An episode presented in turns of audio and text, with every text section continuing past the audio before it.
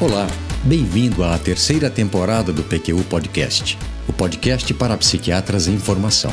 Aqui é evidência com opinião. Eu sou Luiz Alberto Etten e é uma satisfação tê-lo como ouvinte. No Congresso do Colégio Europeu de Neuropsicofarmacologia, ocorrido em outubro de 2018, o tema dominante foi a psiquiatria personalizada. Eu fiquei curioso o que exatamente se quer dizer com isso? E fui a vários simpósios e sessões científicas abordando o assunto. Primeiro eu fiquei decepcionado. Pouco tempo depois, pensando melhor, preocupado.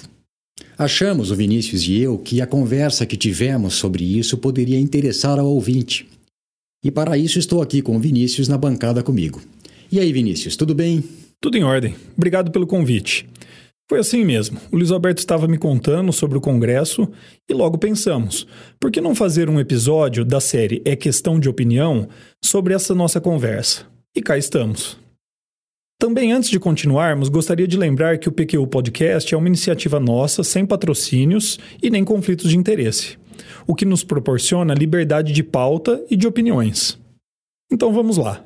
Luiz Alberto, como é que foi então o encadeamento de ideias que o levou de curioso a decepcionado e então preocupado? Não foi algo tão rápido. A curiosidade é fácil de explicar. Era um tema muito frequente no programa, sem maiores detalhamentos, em simpósios sobre tratamento de depressão, esquizofrenia e outros transtornos. Por exemplo, a conferência de Marion Leboyer, intitulada No Caminho para a Medicina de Precisão em Psiquiatria. Os simpósios Abordagens inovadoras para o tratamento de depressão melhor e personalizado e Em direção ao tratamento personalizado do transtorno bipolar, buscando preditores de resposta ao lítio e de suicidalidade. Também houve a Expert Science Exchange, intitulada Caminhos para a Recuperação, equiparando sintomas com circuitos cerebrais para o tratamento personalizado do transtorno depressivo maior.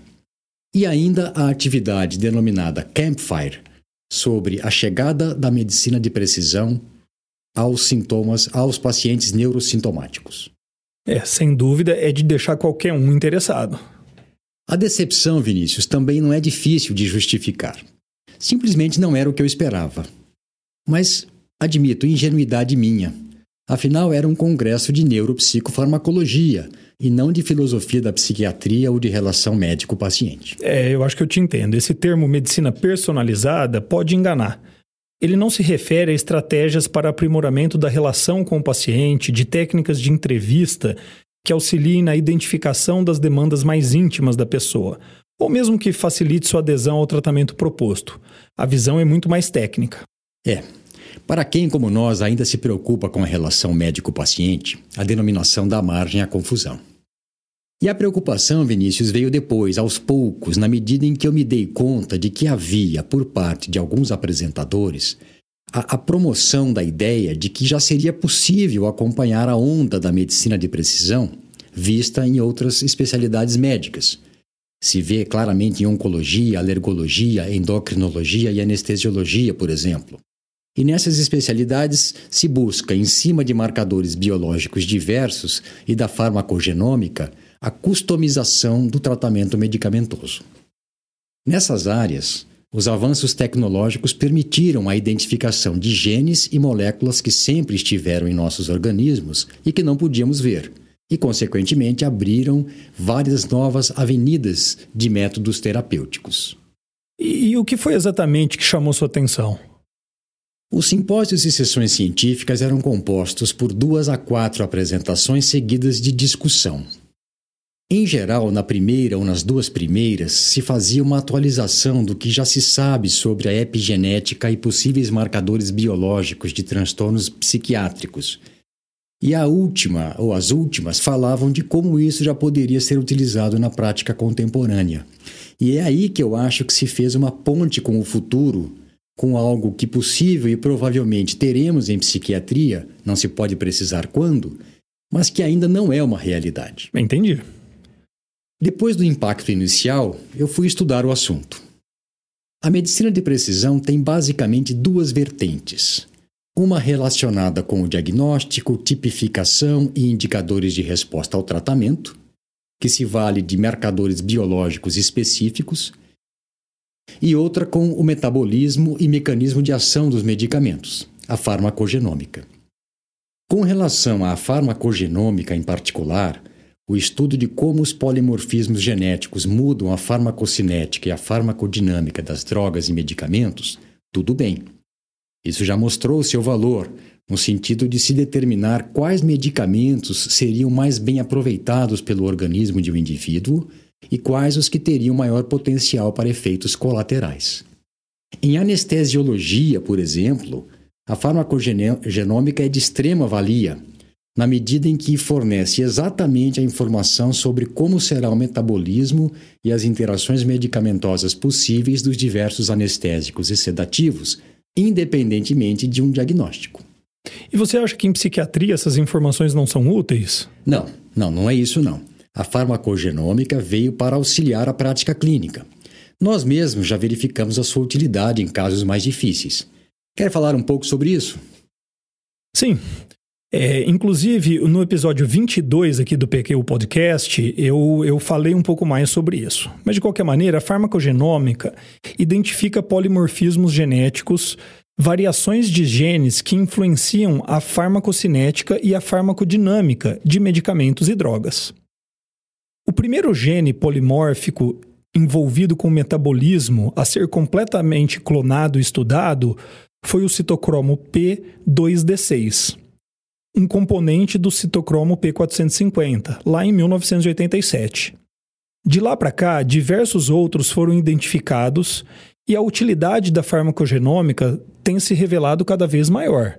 Inicialmente em oncologia, depois em anestesiologia, endocrinologia e na nossa especialidade.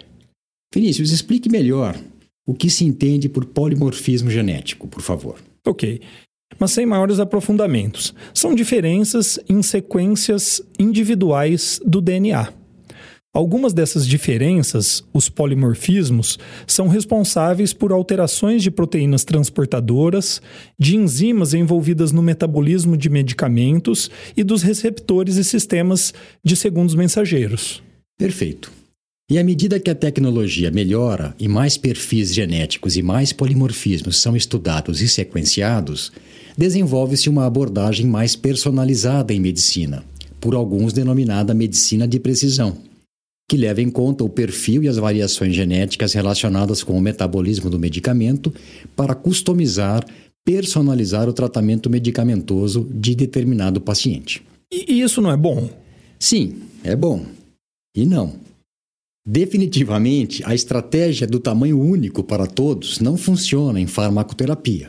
Desde sempre, o objetivo de um bom clínico é oferecer tratamento efetivo, respeitando o perfil farmacológico da medicação e a sensibilidade dos pacientes. Na prática, é sabido que um paciente não tem a mesma resposta e tolerabilidade a um medicamento isolado ou uma associação que outro. Acredito que a farmacogenômica, sem dúvida, contribuirá na prevenção de tratamento ineficaz e de eventos adversos graves, mas acho que ainda não estamos no ponto de pedir esse exame de rotina. Por duas razões. Primeiro, porque de nada adianta saber que um estabilizador de humor é bem tolerado e bem aproveitado pelo organismo de um paciente que não precisará de um, porque o seu diagnóstico é de transtorno obsessivo compulsivo. O diagnóstico ainda deve ser o ponto de partida e não a informação de qual medicamento vai ser mais bem aproveitado pelo organismo. Nesse aspecto, a situação da psicofarmacoterapia é muito diferente da da anestesiologia, por exemplo.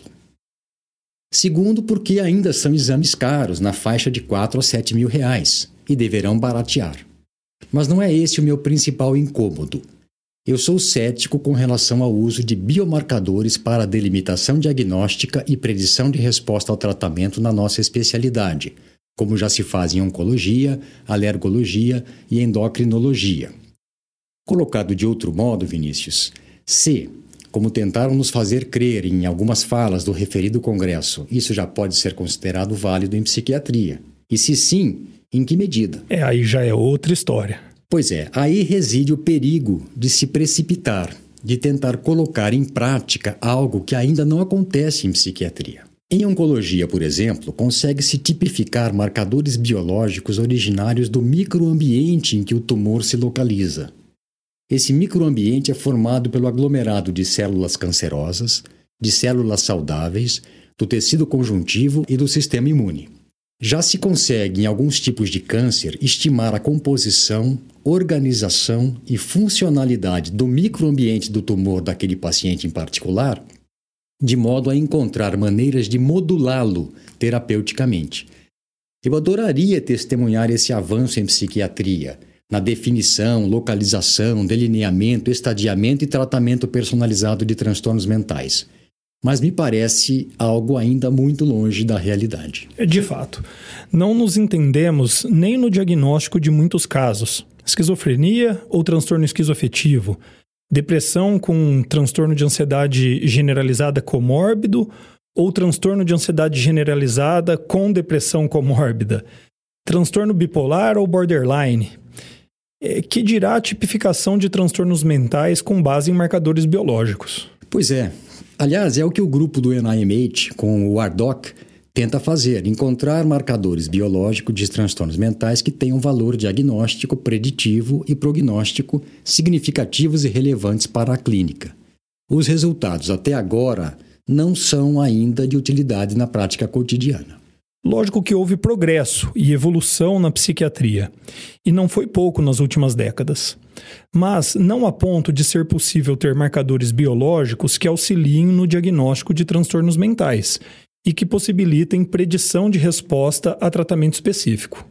O futuro ainda não chegou, mas estão tentando vendê-lo antecipadamente. Um abraço, obrigado pela sua participação, Vinícius, e até a próxima. Até mais. Acesse nossa página no Facebook. Você vai ficar por dentro de tudo o que acontece no PQU Podcast. Visite nosso site www.pqpodcast.com.br, onde todos os episódios já publicados estão disponíveis, com as respectivas referências e organizados por data, autor e sessão. O PQU Podcast agradece sua atenção.